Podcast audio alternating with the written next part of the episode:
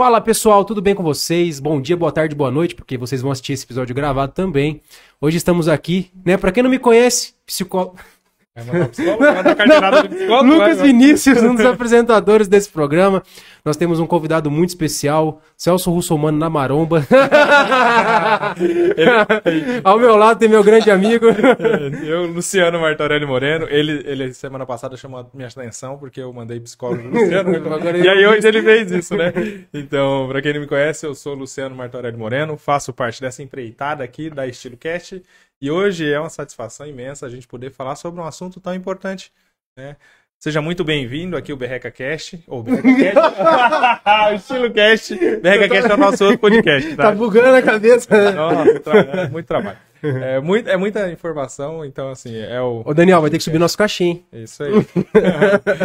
É, muito bem-vindo ao Estilo Cast. É uma satisfação recebê-lo aqui com todo o currículo que a gente estava discutindo no in-off aqui. Rapaz, se a gente falar só o currículo do homem, a gente fica o Vai, episódio cair, inteiro. vai cair a transmissão, gente. Seja muito bem-vindo. Eu agradeço, cara. Obrigado, Lucas. Obrigado, Luciano. Obrigado, Daniel. Um abraço pra você, brother, grande amigo. Que honra estar aqui, cara. Cara, você fez assim, o Daniel morreu, gente. Não dá só. Não, porque o Daniel ele fica, vo- ele fica voando de moto por aí. Você sabe que ele tem uma atração por árvores, né? Ele bate a cara em todas. Rapaz, então, volta e meia, semana sim, semana não, a gente. Ah, e aí, Daniel? Aí ele aparece com a cara ralada, ralado. Ele acerta a árvore toda hora com. com é o É gente boa né, tá demais, cara. Sim, Cara, é joia demais. Parceiraço. Parceiraço, isso aí. E aí, Luciano, qual que é a de praxe que a gente manda nesse podcast? E aí? Com, quem é Gesualdo Júnior na fila do- da defesa do consumidor? Sou eu. Eu aqui. Sou eu. Favor, Gesualdo Júnior, cara. Com esse nome ainda fica muito difícil de identificar, né? Gesualdo, cara. Cara, eu sou advogado aqui em Assis, sou professor também de direito, dou aula aqui na FEMA, dou aula na Toledo, dou aula em vários cursos aí pro Brasil todo, cursos de preparatório para concurso, dou aula na UEL, em pós-graduação. Tenho uma, uma, uma carreira acadêmica bem, bem extensa. Sou conselheiro da OAB agora, da Ordem dos Advogados do Brasil, conselheiro estadual, presidente da Comissão de Direito do Consumidor da OAB de São Paulo. A OAB de São Paulo agora é presidida pela, pela Patrícia Manzolin, uma mulher.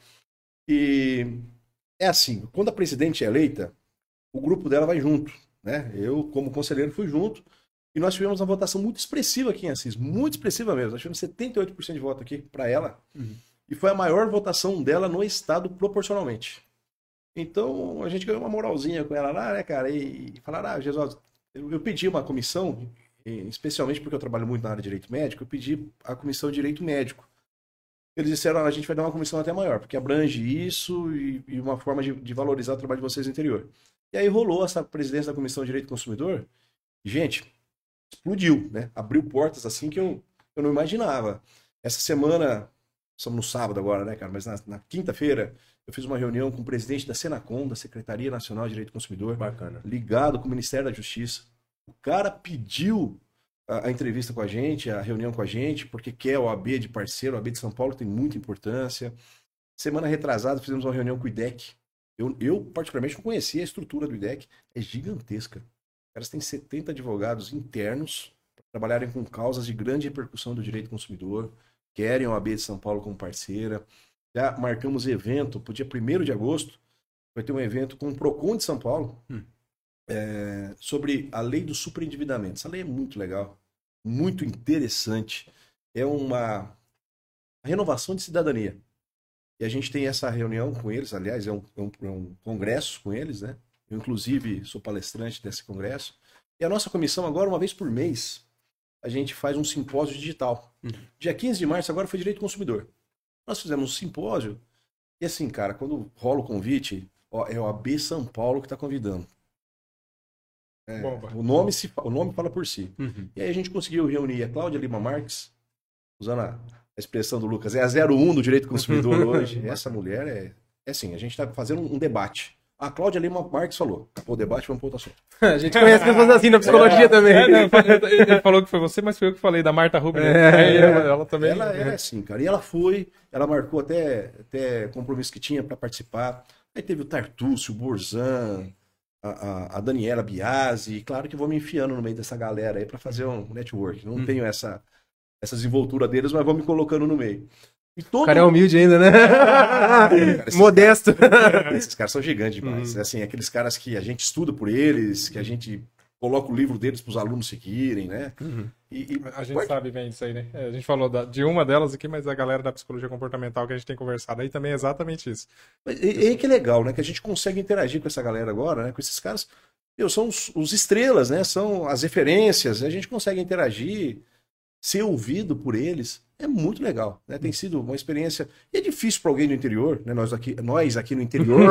Sim. Fala no quarto, porteira, né? portão. Cara, é difícil ter uma essa expressão, né? E eu sei que isso advém por conta da eleição.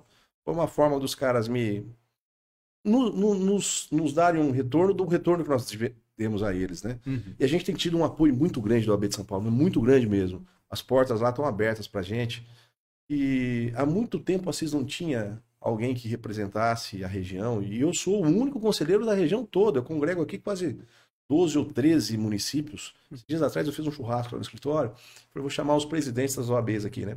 Eu virei 12, vieram 13, cara. Nós Hum. aceitamos o convite também. É, tá? por favor, já fica a dica aí. Tá fechado, bora, bora fazer. E aí a gente consegue, come- começou a ver que na OAB agora a gente tem uma certa respeitabilidade dentro da região, né? E, e- e São Paulo tem dado um apoio muito grande. O que a gente tem pedido para o OAB de São Paulo, a gente tem conseguido.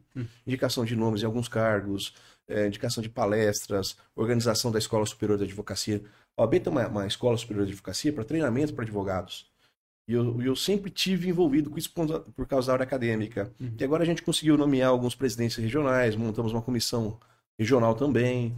E vai rolar muito curso bacana. Ó, essa comissão e essa presidência do AB tem sido diferente. Diferente porque não tem só amigo do rei, não é só o pessoal que votou junto, que estava junto, é plural, é aberto para todo mundo. Nessas comissões mesmo, é, tem participado muita gente que era da, da oposição, que era da outra. Não tem problema, não tem. A gente fala que não tem cor. Te pego na saída, né? não tem isso não, cara. A gente fala que não tem cor, mas é pelo seguinte. é, o antigo presidente usava gravata amarela e a nossa campanha foi gravata alaranjada. Umas babaquice, né? E a gente fala que não tem cor por causa disso. Pouco importa a cor da gravata, né? A gente quer, quer agregar. E assim, cara, tem dado uma projeção gigantesca. Convite surgindo.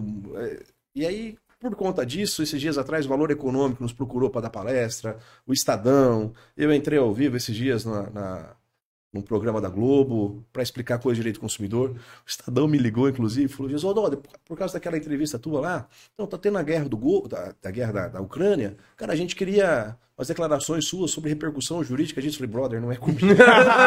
Aí foi longe Não, não, demais, ó, né? Obrigado, cara. Tô lisonjeado, irmão, mas não dá. Você tá representando o Putin?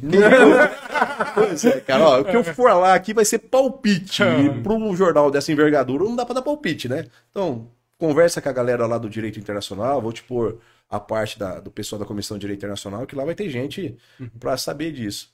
E essa repercussão tem sido muito gostosa, muito, muito bacana. Mas quem tem esse tipo de consciência é quem está envolvido na área acadêmica, né? Que você estuda né, coisas específicas e você sabe que já é difícil, dentro da sua própria área de estudo ali, você entender tudo, né? Porque em tudo acho que é impossível, né? Ô, Lucas, cara, é responsabilidade de informação, né? É, E isso que é o problema, inclusive, de podcasts. sim. Tem muita gente aí que tá dando palpite de coisas sem o menor, sem o menor conhecimento do assunto. Meu, e tem que ter responsabilidade no que fala, né, cara? Não vai longe o exemplo do Monark, né? Não é porque um podcast tenta ser informal, tenta ser um perfil né? diferente, e o cara não tem que ter responsabilidade no que fala. O cara, no mínimo, tem que ter uma pauta antes pra saber do que vai entrevistar, né, cara? Porque quem fala de improviso, geralmente fala bobagem. Geralmente dá merda. Porque não tem volta, né? Geralmente dá merda. E não tem volta. É, a gente- E não tem volta. Nós temos uma professora que, quando nós montamos o canal, a gente- nós convidamos ela e ela falava muito isso. Assim, falava, ah, meninos, eu gosto, até acho legal a iniciativa de vocês, mas assim, eu não gosto muito porque o vídeo fica gravado e eventualmente se eu falar alguma coisa e a pessoa tirar de contexto ali, pode me gerar um prejuízo, então eu não quero. Ela já, já é uma professora bem antiga, então ela não, não aceitou o convite justamente por isso. Porque é essa responsabilidade sobre o que se fala, né? E aí, como ela é mais reservada, né? Ela não se expõe tanto, então ela ficou. Opa, Mas aí que tá, né? Quando você tem essa responsabilidade e compartilha informação de qualidade, né? Bem fundamentada, isso te traz muito retorno, né? Tanto é que nem você falou, os networkings que você faz, os, os contatos profissionais e até o deslanchar da carreira e da vida pessoal, inclusive, né? A minha formação acadêmica é de direito constitucional. Quando eu fiz meu pós-doutorado lá fora, eu fiz em bioética e biodireito. Vou falar sobre coisas de reprodução assistida, que são até os livros que eu tenho. Eu trabalho muito no direito consumidor, no escritório É, Eu falo muito de, de direito civil, trabalho muito com direito civil, com direito tributário, direito empresarial, mas o meu tesão é falar de liberdade de informação de, de expressão, Bacana. manifestação de pensamento. Eu tenho um, um artigo publicado que eu apresentei uma vez na Universidade Complutense de Madrid. Chama Judas, vírgula, de Amós. Amós é um escritor israelense, cara. Fica aqui a dica. Tem que ler esse cara. Esse cara é muito. É um israelense, um judeu, que defendia a causa palestina. Uhum. Então ele era odiado lá, ele era o anticristo dentro de Israel, né? Ele escreveu um livro, cara, ele falava assim, eu li esse livro, daí a influência. Ele falava assim, Judas não traiu Jesus.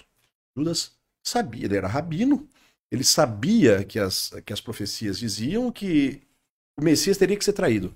Quando ele chegou para Jesus falou, cara, você é o Messias, eu participo disso. Tanto é que ele ganhou 30 moedas de prata e para ele não era nada, que ele era um cara muito rico. Hum. E quando ele percebe que Jesus morreu e não ressuscitou, aí ele entra em desespero fala, matei um inocente e se suicida.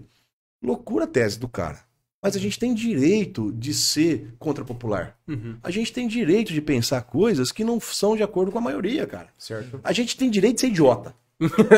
Foi o que o Monarca falou, mas... Mas não isso. Não mas isso. ele, ele, ele assumiu o direito de ser idiota. Não, e- mas é- existe idiota e existe o racista. É, então, existe o preconceituoso, o discurso do ódio. Isso a gente não tem direito. então, mas foi- o que ele iniciou a fala dele falando justamente isso, né? Mas aí ele vai lá e, e defende a, Passou do uma ponto. ideia, passou do ponto, né? É. Aí ele defende a ideia de, por exemplo, ah, a pessoa tem direito de ser idiota, mas aí ele vai lá e usa uma coisa que é criminalizada, por exemplo, Perfeito, Lá perfeito.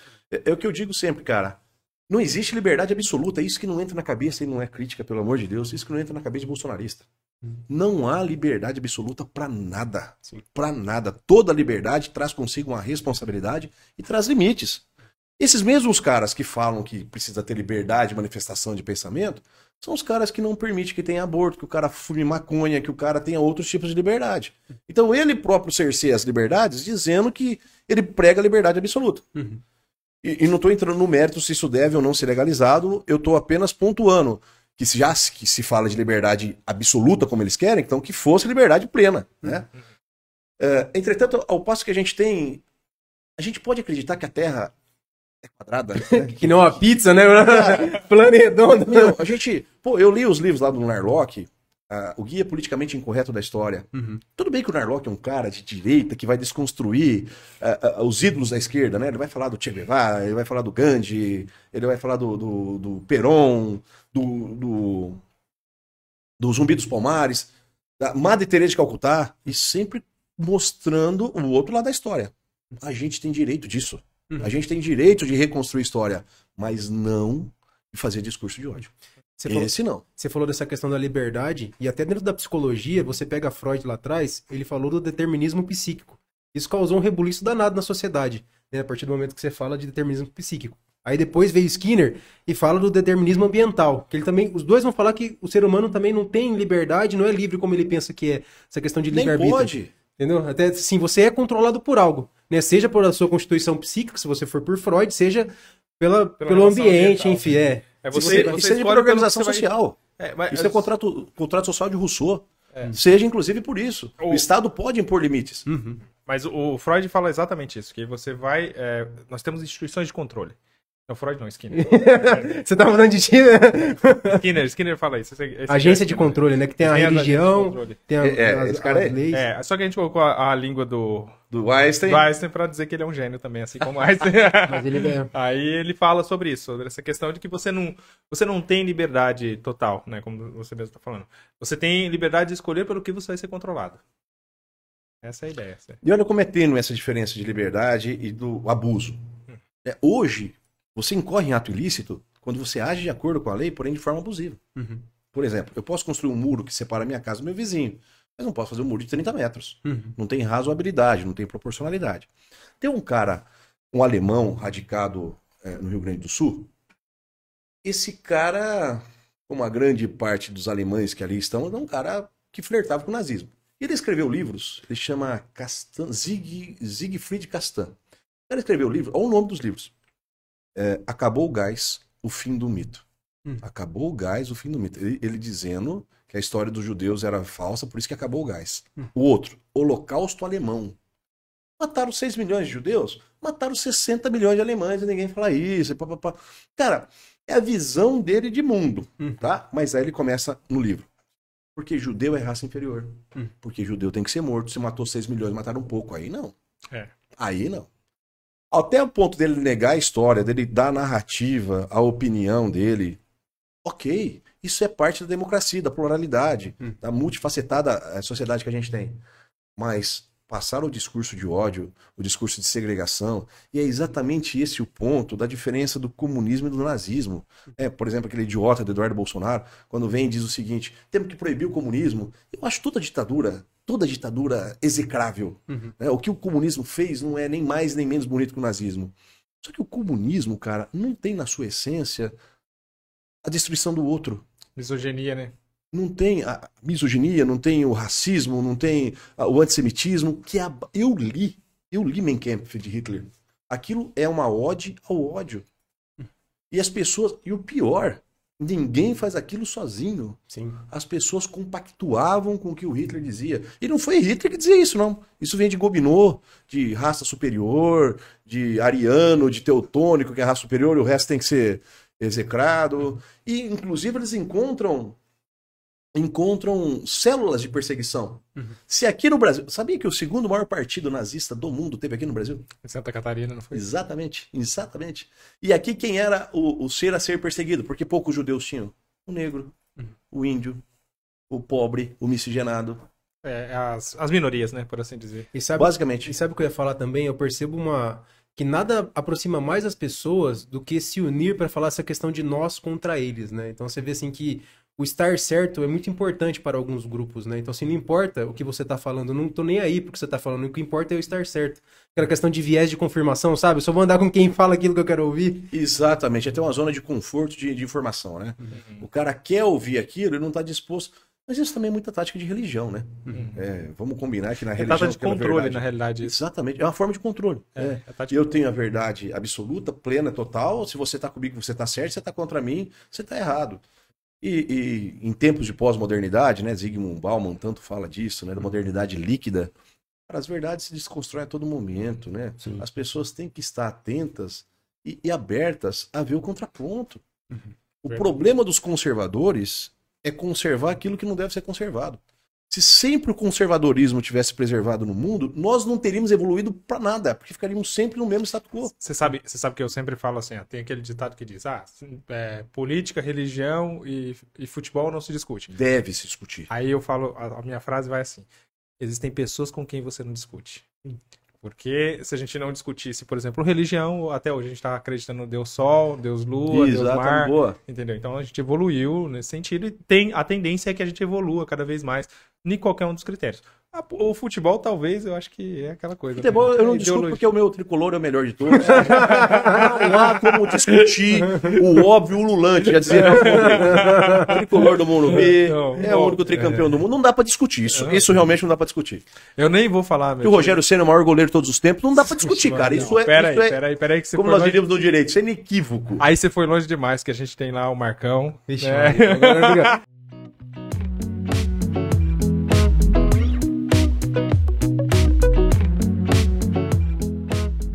Mas ó, só pra, pra gente voltar pro nosso Nosso tema agora, vamos fazer uma pergunta pra você, Gesualdo, que é envolvendo essa questão do direito de consumidor, né?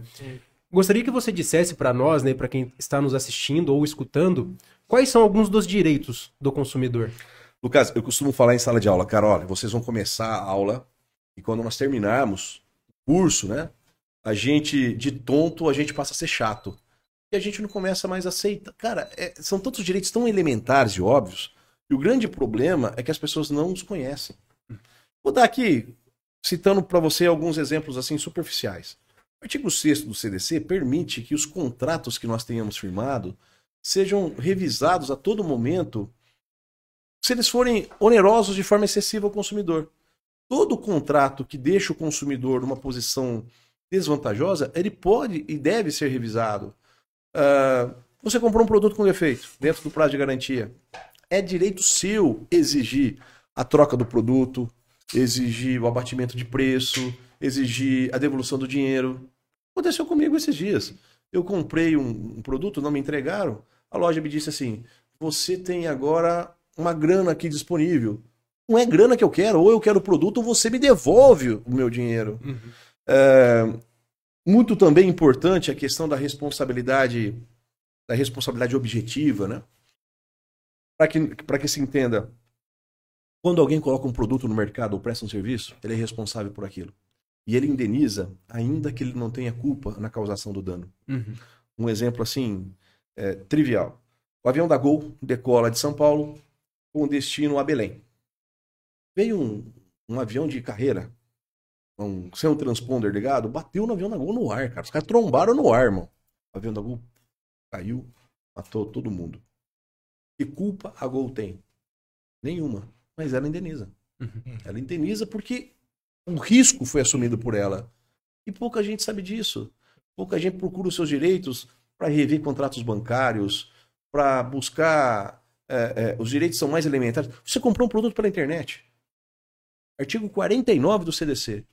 Chegou o produto na sua casa. Você olhou para o produto, não gostou, você pode devolvê-lo. Uhum. Independentemente de defeito. E você tem sete dias para isso. Se chama prazo de reflexão. É, é porque é muito prático, né? Aqui é, virou muito fácil, né? Você, você fazer a compra pela internet. Então, assim, você compra por impulso. E Essa é a Exatamente. defesa, né? A defesa Exatamente. É essa, você... Esses dias eu comprei umas decorações lá para uma área de lazer que eu fiz no escritório. Cara, eu achei assim, os negócios meio da Marvel, eu comprei. Ele comprou o Thanos, né? Só o Thanos não, cara. Eu comprei o martelo do Thor, grandão, comprei o escudo do Capitão América, Uhum. comprei os negócios do Batman. O negócio do Batman que veio, cara, não tem nada a ver com o que era mostrado. Quando chegou aquilo, sim, você tem aquela frustração, né? Falei, cara, eu vou devolver? Não posso. E não, não tem defeito. Uhum. não tem. não estava quebrado. E mais, a despesa por ter enviado e por ter devolvido é por conta de quem vendeu, porque ele assume o risco do negócio. E às vezes a gente tem. Eu tive que acionar o PROCON, a querida amiga Dani, porque eu não consegui interromper a minha assinatura da Sky. Eu Isso é- é entrava na- no aplicativo da Sky, vai para tal lugar, vai para tal lugar, vai para tal lugar. Cara, levou uns 20 dias e não conseguimos. Aí eu mandei uma mensagem pra Dani, falei, Daniel, ou eu abro uma reclamação, como é que a gente faz? Não, pode deixar aqui que o Procon vai resolver, o Procon entrou em contato com ela, cancelaram o plano. Mas se a gente que é instruído, a gente passa... Ah, esse exemplo é, é ótimo. Cara, um- eu tinha um financiamento num carro, e eu tinha que quitar esse carro porque eu ia vendê-lo. Uhum. Faltava tipo umas 15 parcelas pra pagar. Aí eu liguei na financeira, falei, eu quero quitar o carro com antecedência. Tem que descontar os juros. Então, descontar os juros, a parcela do senhor é tanto, e o senhor tem que pagar mais 2.800 reais aqui de multa. Hum. E multa? Por quê? Não, porque o senhor está ferindo o contrato. O senhor está pagando com antecipação. Essa é nova. Vai vendo, tem mais, tem é mais aí. Não, você tá de brincadeira que você tá falando isso. Moço, ó, eu não quero nem mostrar credencial, mas eu sou advogado, eu sei dos meus direitos. Vamos fazer o seguinte: eu vou depositar em juízo esse valor aqui e a gente briga pela multa. Ela fala assim: não, porque o senhor é um, é um, é um cliente exemplar, nós vamos glosar a multa. Cliente exemplar é o cacete, eu nunca tinha feito negócio com esses caras. E aí eu cheguei em casa, cara, meu pai, você deve ter conhecido, meu pai era delegado, meu pai era, era advogado, um cara super instruído. Eu contei isso pra ele indignado. Falei, pai, ó, aconteceu isso, isso, isso. Ele falou assim pra mim, ele fez uma cara assim. Mas e daí?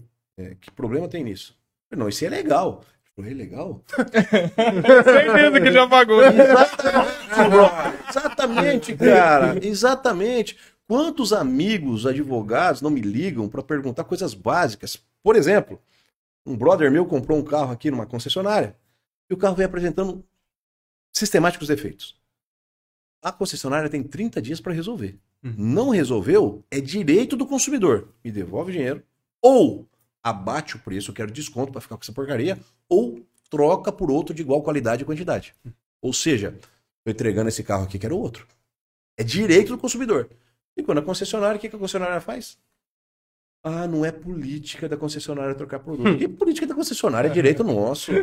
Só que as pessoas se deixam levar por isso, porque muitas vezes, cara, quem fala isso acredita. Então, às vezes até o próprio dono da concessionária é mal Exatamente. instruído, né? Exatamente. Uma vez eu estava dando uma palestra na OAB Imprudente, e assim, quando você compra um produto com defeito, que é só o defeito, o vendedor é responsável igualmente com você. Compra um celular hoje. O que, que o cara que te vendeu o celular fala? Olha, aqui na loja são sete dias de garantia, depois é com a fábrica. Uhum. E não é.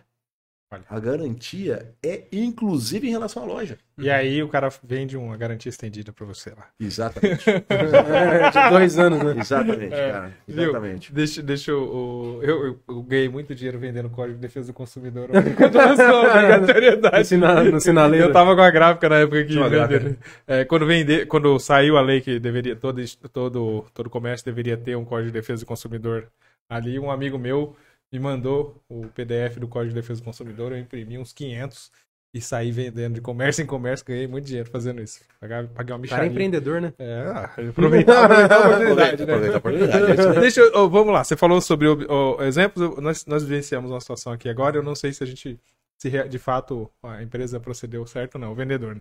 No caso, nós temos aqui, ó, cinco spots de luz, compramos cinco lâmpadas ali. De 50 watts, né? Isso aí, pra fazer uma iluminação bacana aqui. Aliás, tá muito bacana o estúdio de vocês. Parabéns, cara. Oh, obrigado. Tá top. E aí uma delas deu defeito.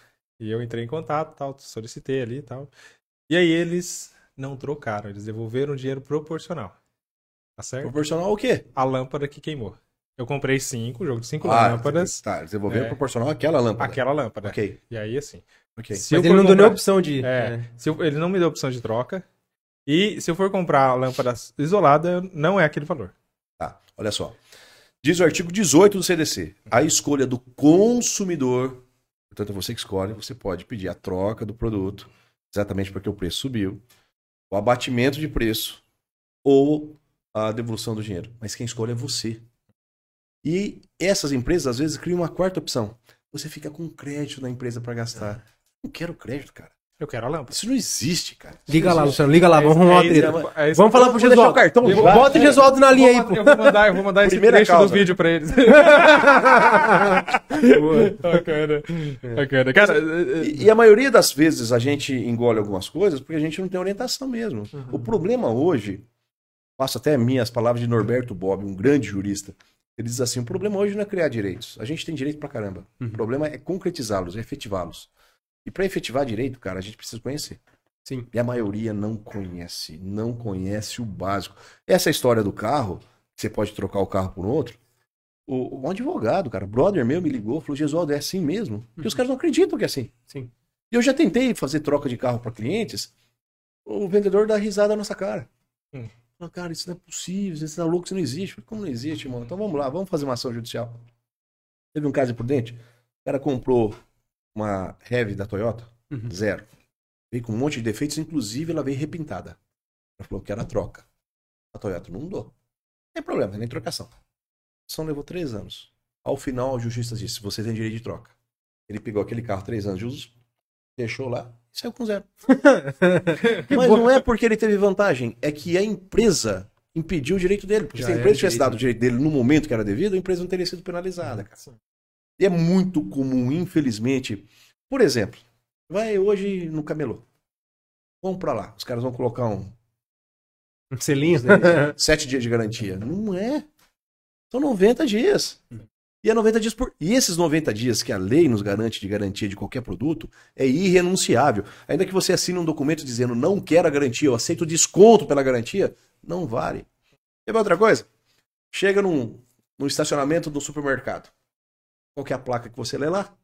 Não nos responsabilizamos por furtos dos veículos. Essa é clássica. Por... Cara, isso não vale pra nada. Pra nada. Vale pra assustar ó, quem não tem. Isso Quem não. Mas isso, isso é o que a gente chama de risco calculado. Risco calculado. Porque as pessoas são desestimuladas, ou muitas acreditam que não tem direito. Uhum. E, e essas cláusulas que exoneram responsabilidade, que atenuam responsabilidade, elas são nulas. A lei chama nula de pleno direito. Você pode ler, assinar, concordar. Não valeu.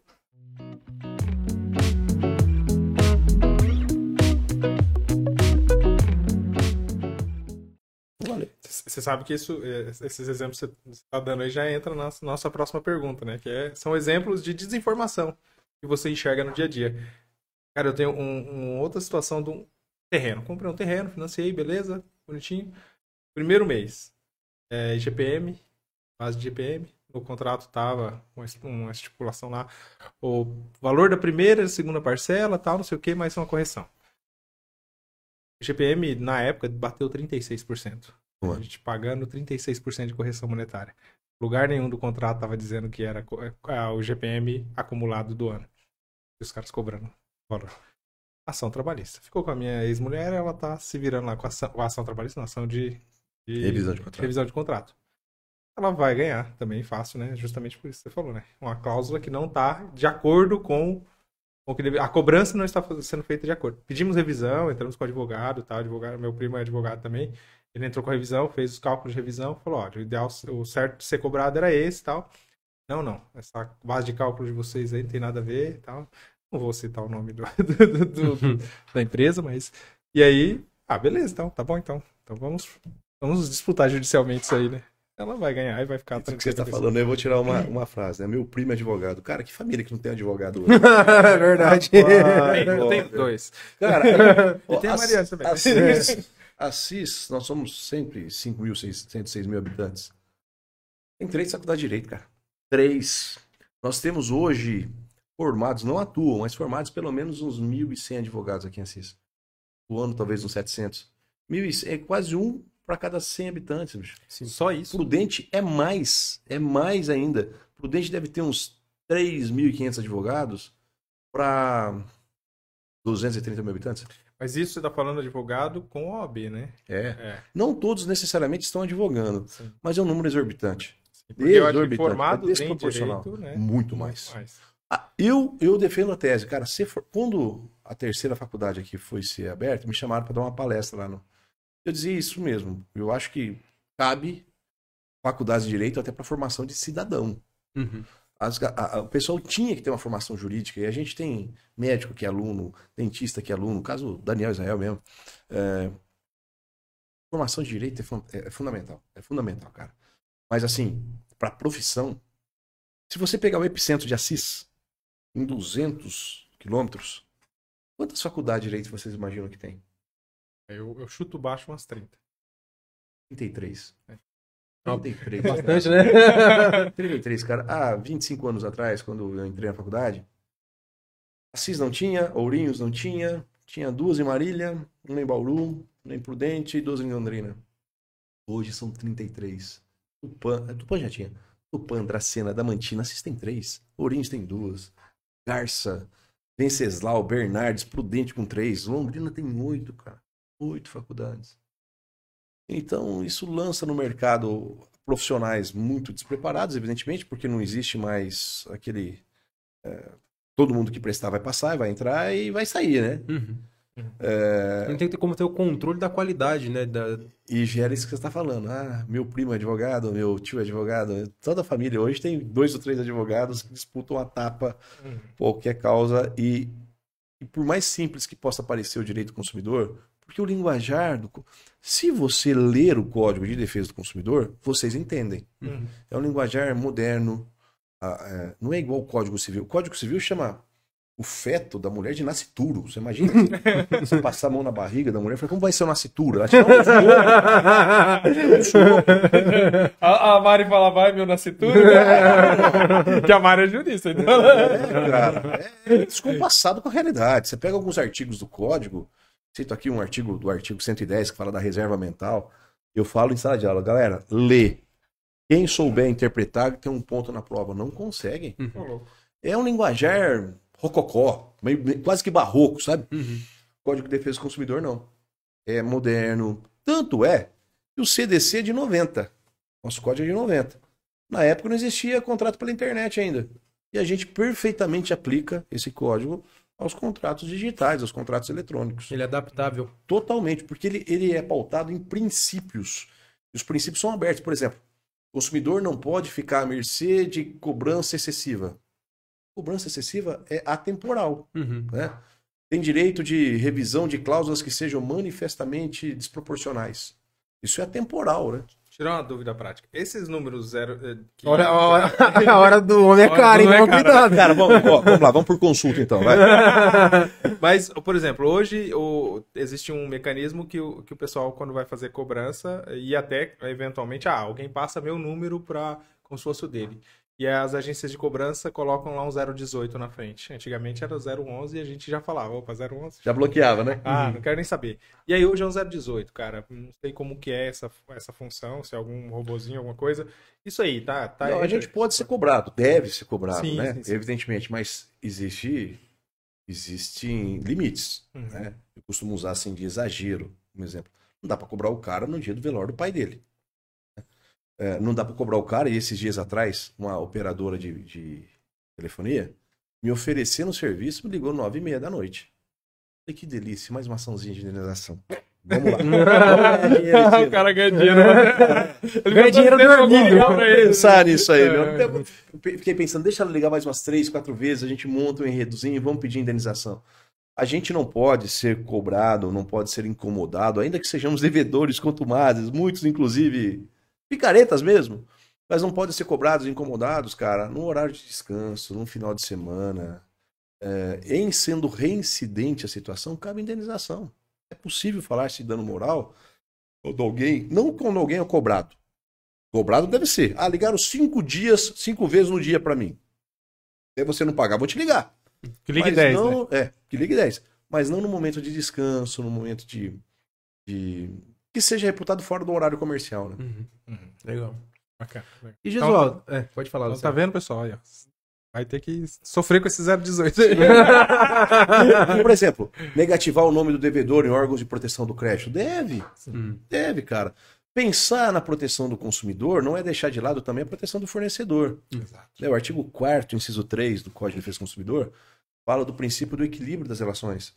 É, a gente tem, eu sou advogado aqui de, da Unimed, a gente tem algumas, algumas sentenças que determinam alguns atendimentos que estão fora da previsão contratual. Eu sou contra essas coisas. Eu tenho até um artigo que saiu publicado na revista dos tribunais, dizendo que essas decisões surpresa, elas quebram o equilíbrio financeiro de um contrato. Ah, ok que a gente tem que prestar saúde para as pessoas, mas dentro das bases contratuais. Porque não é obrigação de uma operadora privada prestar para além daquilo que ela contratou. Uhum. Isso é obrigação do Estado. E, e aí isso sobrecarrega os demais associados. Exatamente. Não existe aquele, já- aquele provérbio né, básico. Não existe janta de graça, não existe almoço de graça. É, ou o plano de saúde vai quebrar por conta desses atendimentos surpresas, e muitos quebraram, ou num plano coletivo, por exemplo, vamos imaginar aqui, nós quatro fazemos parte de um plano coletivo. Nós pagamos 300 reais por mês. E o plano de saúde é equilibrado. Aí o Lucas precisa de um tratamento que não tem cobertura contratual e o juiz manda dar. Ficou um milhão o tratamento dele. Quem que vai custear depois? Nós quatro. Na próxima revisão de contrato, esse desequilíbrio financeiro deverá ser somatizado por todos. Uhum. E eu, eu particularmente, sim, claro que nós estamos falando de saúde, da defesa da dignidade da pessoa humana. A gente tem que passar também do ponto de vista do, do equilíbrio contratual e da- do equilíbrio financeiro. Porque você também não, não tem emprego, né? Pra, pra sociedade, inclusive. Porque senão quebra. É. Quebra. E o que é pior, ficarão poucas operadoras ou aí vira monopólio ou oligopólio. E aí vai ser pior ainda. Pior ainda. E obrigação de saúde dessa forma não é da operadora privada. A operadora de privada tem obrigação de prestar aquilo que o contrato prevê e aquilo que a Agência Nacional de Saúde impõe. Ok? Bases legais. Mas tudo que está para fora disso é operação surpresa, para a qual nem o plano está preparado, e isso vai gerar uma disfunção de um equilíbrio econômico financeiro gigantesco, né? Mas você entrou nessa questão de saúde, né? No papel do Estado, na, na saúde da população, e você vê que o SUS no Brasil, ele é muito elogiado em outros países pela rede que ele tem de atendimento para as pessoas, apesar das suas limitações, né? É minha tese de pós-doutorado. Assim, eu nem saber, mas... é, nós somos referência, né, nesse sentido. Cara, poucas pessoas. O artigo 196 da Constituição, ele diz que o acesso à saúde é universal e gratuito. Uhum. Qualquer um tem direito, aliás, em, em países, em estados de fronteira, a gente tem um problema muito grande, que o paraguaio vem para ser atendido no sul do Brasil, o boliviano vem para ser... Lá na- em Roraima aconteceu muito com os venezuela- venezuelanos. O atendimento é universal e gratuito. Mas quando o Constituinte de 88, a nossa Constituição é de 88, pensou nesse atendimento, cara, a medicina era bem mais barata. Uhum. Hoje a medicina é muito cara. Muito cara. Eu me lembro. é, a modéstia me impede de dizer que eu sou um craque do futebol, né? o cara é futebol arte, É, né? Eu também futebol sou, José, também É, sou. Ixi, é muito habilidoso. Fujo da. Eu, com, com 17 anos, eu tive minha primeira torção de joelho. 17 anos, então faz 11 anos atrás, mais ou menos. O cara é novinho, né? Um brotinho. Nossa, o cara quase cuspiu. Cara, o médico pegou meu joelho, mexeu e falou: vamos operar. Agora, eu fiz, passei por mais três cirurgias depois disso, é, tudo por causa de futebol. E agora, no começo do ano passado, eu fiz uma outra. Tava com uma lesãozinha mais leve no joelho.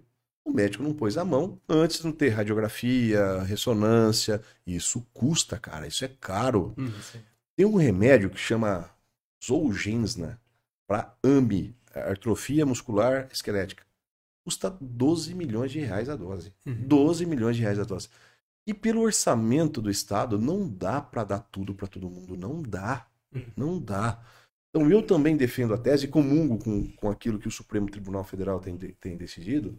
Tratamento experimental e tratamento de altíssimo custo, o Estado não é obrigado a dar, cara. Tudo bem que a gente vai colocar algumas pessoas em risco até de morte. Mas quando a gente aloca é, orçamento público apenas para uma ou para duas, a gente está prejudicando muitas outras pessoas e colocando outras pessoas numa situação de risco. Eu cito um caso, é, uma menina sozinha, ela consumiu 48% do orçamento do- da saúde de um município. Hum. Sozinha. Se ela consumiu 48%, quantas pessoas ficaram ao léu, sem atendimento? Isso tem que ser pesado. E, e aí a gente não tá colocando em, pauta nem o valor da vida dela, né? É Pelo mais contrário. contexto de Pelo um contexto social mesmo. Social mesmo, né? Social mesmo. É claro que Não é uma escolha fácil, Se né? Possível for salvar a todos, que salvemos. Sim. Se possível for políticas públicas, que, que incluemos todos, né? Mas o Estado não dá, não pode, não tem condição hoje, até por limite orçamentário, de prestar tudo a todos. A não ser que a iniciativa privada entre como parceira, né? Nessa Viu? questão. a É, iniciativa tem- privada vai querer lucro, aí custa É, caro. né? Viu? Tem até um- uma, uma, uma dinâmicazinha dessa questão ética, né, moral, onde se coloca cinco pessoas na linha de um trem. Eu pensei a mesma coisa. e aí uma pessoa da sua família na outra linha, né, tal. Então o trem tá vindo em direção à pessoa da sua família e aí você tem que decidir se você muda ou não. Eu lembro de um, um molequinho que gravaram ele fazendo isso, aí ele catou a pessoa que representava a pessoa da família dele, colocou aqui e colocou o trem na minha Eu vou dar um exemplo prático. Eu tenho um, um brother, cara, amigaço mesmo. Esse cara é parceirão. Edson Freitas. Uhum. Esse cara é um advogado dileto lá de Prudente e ele foi nomeado para ser reitor, reitor não, provedor da Santa Casa de Prudente. Provedor da Santa Casa. E a Santa Casa de Presidente Prudente tinha 14 leitos. 14 leitos. Os 14, ocupa- 14 leitos de UTI os 14 ocupados. Uhum. Aí veio uma decisão judicial dizendo o seguinte: Fulano vai ser internado na UTI sob pena de isso, sob pena daquilo, sob pena daquele outro. E aí ele pegou a decisão e foi conversar com o juiz. Ele chegou pro juiz e falou assim: Senhor, eu gostaria que o senhor escolhesse quem aqui vai morrer. Como assim, rapaz? Que isso? Não, eu tenho 15 leitos. 15. Ou 14, sei lá. Todos estão ocupados. Eu tenho que cumprir sua ordem. Para cumprir sua ordem, eu tenho que tirar alguém da UTI. Esse vai morrer. Então o senhor escolhe quem que vai sair da UTI. Aí o juiz dá a decisão. Cumpra-se, vírgula, se possível, né? Se possível. Essas coisas são reais. Não existe, não existe, eh, não tem como nós atendermos os anseios, os projetos de vida de todos. Não dá, não dá. O Estado não comporta isso. E a gente vai ter que repensar, inclusive, essas políticas, cara. Porque eh, se nós favorecermos um ou dois, muitos outros ficarão desfavorecidos. E, esse, e essa conversa que o Estado tem que dar tudo, já não tem condição de dar o básico, nós temos carências fundamentais em questões básicas, né? Sim. O que dirá dá, é, dá o plus, né?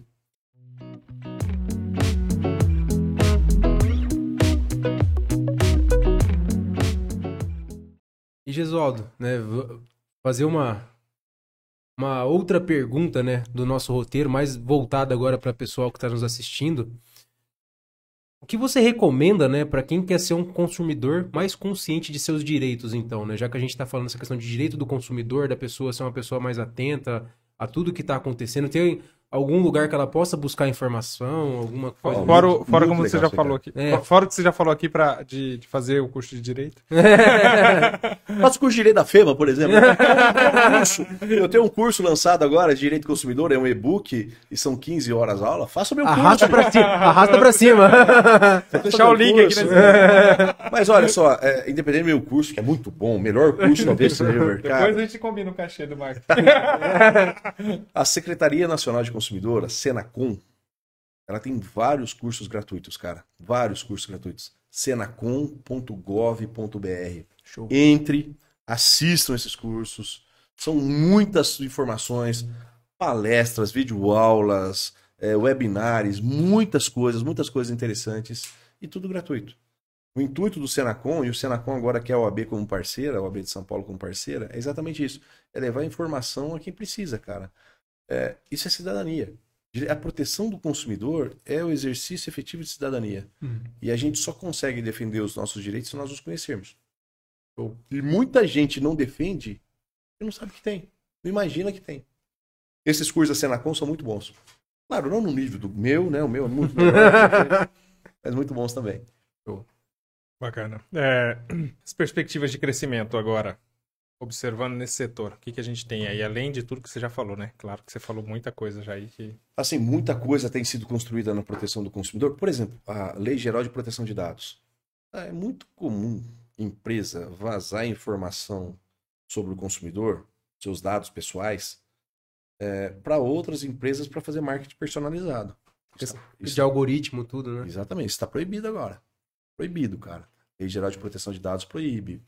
Eu recebi hoje um livro, do, ontem, um livro de uma, de uma, de uma membra da nossa comissão sobre publicidade enganosa e abusiva. Então tem controle hoje sobre publicidade. Mas eu acho que o grande desafio, e esse desafio eu não consigo encontrar uma solução a curto prazo, é a transnacionalidade das relações de consumo. Hoje você compra pelo Alibaba, você compra no site dos Estados Unidos, AliExpress. você compra AliExpress, você Shopee. compra, é, compra no Amazon. Sim. E não são empresas sediadas no Brasil e muitas vezes não terão a legislação brasileira como, como sendo o pano de fundo. E a nossa legislação é muito mais avançada do que vários países. Eu fiz uma pós-graduação em Buenos Aires. Eu estudei lá durante 60 dias. A cada seis meses eu passava 15 dias lá. Foi uma experiência muito Comeu legal. bife de ancho ou não? Muito, cara. Você imaginar, em Buenos Aires a gente fez. Foi muito legal. E como trabalho de conclusão de curso, eu fiz uma comparação do Código de Defesa do Consumidor brasileiro com o do Mercosul. Sim, falar de proteção do consumidor no Paraguai também chega a ser quase piada, né? Mas beleza, né? Eles têm o Código de Defesa do Consumidor deles, eles têm o Código. A Argentina tem, o Uruguai tem, e todos são posteriores ao nosso. Uhum. E todos são inferiores. Eu estudei na Europa. É, a Europa tem normas técnicas muito mais sofisticadas do que a gente. Normas técnicas. Mas as normas protetivas, a gente é mais avançado. Uhum. Por exemplo, os- lá só é relação de consumo comprar produto. Pra gente é comprar produto e ter serviço. Serviço de energia, serviço de internet, serviço médico, serviço de, de, de pedreiro, de pintor. É que as pessoas não sabem disso. Mas essa é relação de consumo. Legal. E é uma forma mais ampla de proteção do indivíduo. Muito mais ampla. É, é, Oswaldo, sabe uma coisa que é, que é um, um dilema mu- muito complicado dentro da psico? É, por exemplo, nós somos considerados prestadores de serviço. Como prestador de serviço, você não pode cobrar por serviço não prestado. Só que a gente trabalha com agenda e horário reservado. E aí, o dilema gigantesco entre os colegas é: cobro ou não cobro sessão que não foi cancelada? Obra. O consumidor não pode também dar prejuízo. Se ele. Se você tem como demonstrar que marcou aquele horário, você reservou sua agenda para ele. O prejuízo também não pode ser imputável a você. É mais uma vez dizendo, CDC não é para proteger gente sem vergonha. Não é para proteger o consumidor em todos os aspectos. O fornecedor não pode ter, não pode ter prejuízo. É o princípio do equilíbrio das relações, cara. É, se você cobra por. Vocês basicamente vivem das consultas, né? Salvo Uhum. engano. Sim. Não é, por exemplo, um advogado que vive da ação, do médico que vive da cirurgia. Vocês vivem das consultas. Cara, você está deixando de ganhar. Não. Aliás, é regra básica até do direito civil. E mesmo do direito do consumidor. Artigo 30, protegendo o consumidor, diz assim: toda informação clara e suficientemente precisa vincula. Se vincula, o consumidor também. Se ele fez a proposta para vocês naquele dia se comparecer, ele tem que pagar. Muito bom saber disso. Tá vendo? Opa. Tá vendo? Porque eu eu- a orientação que eu tinha era serviço não prestado não pode ser cobrado. Serviço reservado. Não foi prestado não por culpa sua. Não pode ser prestado se no dia você não foi. Se no dia você não compareceu, ok. Mas reservaram a tua agenda. É tirar um horário que você poderia estar ganhando de outro. Uhum. É questão básica de justiça. Tem que, tem que pagar sim. E aliás é didático, né? Porque o É. cara que pague primeira vez, ele vai pensar duas vezes e falta antes. E você sabe que é interessante, isso nós estamos falando da, da perspectiva da nossa área de atuação, a psicologia, mas isso nós temos inúmeras outras áreas que podem também se, se Beneficiar, né? beneficiar, né? Bacana. Mas, é, mas é isso, Gesualdo. O que eu queria falar pra você é o seguinte, né? Foi um prazer tê-lo conosco, né? Nós sabemos Ô, que, louco, que, Antônio, foi demais que aqui. seu tempo é muito valioso, né? E, e você deu uma aula aqui pra gente, cara. Que, que humildade, que conhecimento, que respeito com as informações prestadas, né? E convidados como você. Inclusive, o dia que você quiser voltar aqui, você tá mais convidado, tá? A hora que quiser. Falar sobre outro tema aí que É, você quiser. se, se você quiser deixar. Eu sei que a gente deixou muitos temas de fora, tá, gente? Tem muito mais assunto pra trocar ideia, mas a gente não pode se estender muito aqui hoje, né? Quiser deixar algum recado pra quem tá nos assistindo? Bom, primeiro quero agradecer vocês pelo convite. Estou à disposição para quando precisarem. Eu, eu gosto muito desse tipo de, de conversa informal, sabe? Eu, eu sou um advogado meio a- a- alheio a esse juridiquês. Eu, até nas minhas aulas, eu, eu vou assim mais despojado para dar aula. Eu dificilmente gosto. Também de- tá no shape, tem que ir sacando. eu, eu imaginei que ele ia chegar aqui igual o Bruno Baldi semana passada. Terno, de eu também terno. imaginei. Eu falei, eu tô todo informado o cara Bruno, um abraço, cara. Um abraço. Não, o Bruno Bruno, é né, cara? fera. O Bruno toma banho de terno, irmão. Toma. o É, Bruno não, toma banho de terno. Ele dorme e acorda daquele jeito lá, cabelinho. acorda, Ele acorda com o cabelinho sempre certinho. Não, é né? o, o pijama dele é um terno. né? O homem, o, como é que é o terno de um milhão de dólares? Como é que é o. Não, impecável, né, cara? Sempre. O Bruno é. O Bruno é outro padrão. dele, né? Eu sou mais arregaçadão assim mesmo. cara, devagar, Mas, mas ele, ele trabalha com estética, né? Então, ele Exatamente, né, cara? tá, faz parte do... Nós temos licença poética, né? É, É. é. Inclusive, inclusive, no nosso caso, pra ser bicho gri- grilo, inclusive, né? Ah, mas eu, eu acho muito bacana essa convergência de, de- essa pluralidade de pessoas mesmo, né? Uhum. Na, na advocacia, cara, advogado é meio, né? A gente sabe que advogado é meio. ah, É doutor, né? É o doutor. Principalmente o recém-formado. Eu fui muito babacão recém-formado também, né? Você achava que era ministro do Supremo Tribunal Federal, uma gravata, achava que dominava o mundo. E com o tempo você vai vendo que não é isso, né, cara? Lógico que a imagem conta, a gente se vestir bem passa uma boa impressão, evidentemente. Tudo tem momento. Eu não vou numa. A gente tem uma posse agora, dia 5 de abril. No Teatro Municipal é a nossa posse dos conselheiros. Eu não vou chegar lá de, de regata e bermuda, né? Evidentemente que as coisas têm essas circunstâncias. E copo Stanley.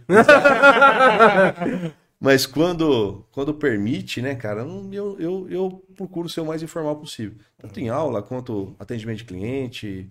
É, é ser o que o povo é, né? Que as pessoas são. Uhum. né? Show. Mas não, não recrimino também, tem, tem muito colega e a todo momento. Eu, eu brinco esse negócio que tô falando do balde aqui, mas tem muito advogado que o cara parece que acorda de terno, né, É cara? o Harvey, né? É legal, é bacana. Né, a gente tava falando, vocês falavam esse- agora de pouco sobre. Becker, Os suítes, né? é, não, uma, uma série. Eu tava falando dele do, do Freud. A série do Freud. Falou, cara, não tem nada a ver com Freud. Falei, é igual Suits. eu assisto Suits imaginando que aquilo, aquilo é Marvel. Aquilo é super-herói da Marvel, cara. Não é advogado. Não Nossa, agora advogado. muitos alunos vão desistir da, da faculdade de de Direito Direito. agora. É, o cara achou que... ia Destruindo sonhos, Gesualdo. Não faça isso. Não, é, cara. Os caras vão comprar seu curso, Gesualdo. Não Talvez faça possa isso. ser, possa ser até melhor do que o do Suits, mas aquele papo de que o cara resolve tudo, tem solução pra tudo, aquilo não Dá um jeitinho. O pior que, Não existe, o pior que aquilo lá é o Aquilo- jeitinho aquilo- brasileiro, né? Aquilo é o jeitinho brasileiro. Aquele é Marvel. Aquele é super-herói da Marvel, cara. Não é advogado. Advogado, a gente acostuma a perder causa. Não- até porque, às vezes, a gente tem uma boa tese, uma boa, ah, um bom estudo, mas não depende da gente a interpretação. Depende do que o outro vai imaginar. Inclusive Cara, o juiz, né? Dependendo da. Exatamente, esse é o, é o ponto final, né? E, exi- e existe toda aquela. O, o, o impasse jurista ali, né? Então, assim, a, a, a sua, sua defesa, a acusação, o entendimento do juiz ali do que foi apresentado, e aí sim vem ali a sentença, né? Em todo o processo existem quatro verdades. A que o cliente me contou, que o outro cliente da outra parte contou para outro advogado, o que o juiz acha que é e é verdade verdadeira. E nem Então, sempre são- elas, co- elas corroboram. E às vezes, é co- e é que a geralmente? ma- Diria para você que a maioria das vezes é assim. Uhum. Às vezes a gente tem certeza, eu tenho convicção de algumas teses, convicção de alguns fatos, e que às vezes não, não é aquilo que eu imaginei, cara. Isso, isso, isso é o bonito do direito, sabe? É, esse é o desafiador da advocacia. A gente. E, e é frustrante no começo de carreira, né? Sim. Você toma umas pancadas e fala, cara, não é possível. Mas depois você vai ficando calejado mesmo, né? Você começa a compreender Vai que. pegando os, os nortes ali, né? Exatamente, né? É, é, Vai ficando a- di- malaco. Direito seria a minha segunda opção de faculdade. viu? É, se eu não tivesse feito psicologia, provavelmente faria Meu Deus, eu não aguentar esse cara não. Já não aguento como psicólogo, imagina como advogado. E fica a dica, sempre há tempo, porque ainda que não haja a intenção de trabalhar com isto, é, a formação jurídica é muito importante, cara. Uhum. Para quem vai ser empresário, para quem vai ser administrador de empresa, quem vai ser bancário, essa formação jurídica é muito importante. Mas, importante mas aqui no nosso, no nosso estúdio BK, no podcast, a gente tem o Henriquinho. O Henriquinho O Belinotti. Henriquinho, Henriquinho Belinotti, que Te tá aí. mandou, um- te mandou um abraço, inclusive. Essa estrela, cara. É. Henriquinho, velho. Cara, o Henrique foi meu aluno, ele fazia a prova, eu pedia pra ele traduzir o que ele escrevia, que ele usava aquela linguajar. Parece que ele escrevia com um dicionário do lado. O bicho é um moleque avançado. Não, ele respondia assim: conforme aulas do meu muito preclaro professor Gesualdo. Eu falei, cara, o que que é preclaro, irmão? Ninguém responde aqui, cara, não dá. Eu pedi pra ele corrigir a prova dele mesmo. O cara era sensacional, né? Eu fiz o cara parar de falar, Luciano. Que isso, cara? É que eu chutei a câmera dele aqui embaixo, eu tô perguntando pro Bob. Tá sabotando, tá, Tá tá sabotando o convidado, velho? Henrique Berinotti. Mas gente bacana. Boníssima, gente Parceiraço nosso aqui. No- Ah, é, cara, que legal. é. Ele Ele é- também tá dentro E é um cara muito engajado também nessa área digital, né? Tem muita. O direito de energia, ele tá fazendo um trabalho agora, né? Ele falou umas paradas que eu não fazia ideia, né? Dessa questão de companhia de energia e tudo mais. Então foi... Não, é. Ele é fera. Ele é um cara que bom. parceiraço aí. Bom, de qualquer forma, muito obrigado pelo seu tempo, que a gente sabe que é muito precioso aqui. Eu que agradeço por essa água gelada, tava uma delícia. Essa água que veio direto lá de. Talvez. Ah, Você ia falar agudos?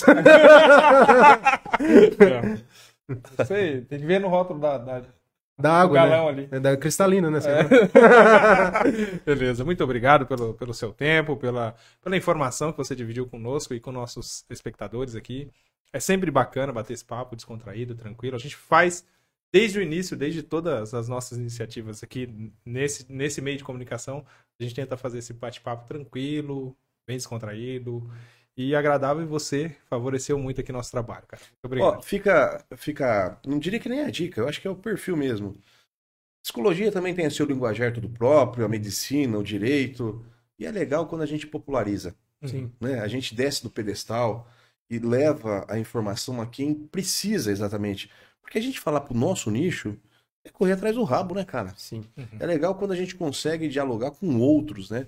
E para dialogar com outros, a gente tem que levar em conta que eles não têm a formação técnica que a gente tem. E eu acho que isso o podcast ajuda demais. Show. Parabéns né, pro- pela iniciativa de vocês. E, e essa proposta de informalizar a informação é muito bem-vinda. É muito bem-vinda mesmo. Show. Eu Gente, agradeço. Muito obrigado para todo mundo que nos assistiu. Se inscreva em nosso canal, sigam o Gesualdo Júnior lá nas redes sociais. E já sabem, né? Curso, arrasta para cima. Desconto do estilo cash, 10%. Vai vir pro nosso bolso, tá vendo? Não, Até mais, gente. Tchau, Não tchau. faz isso não. Tchau, tchau. Obrigado.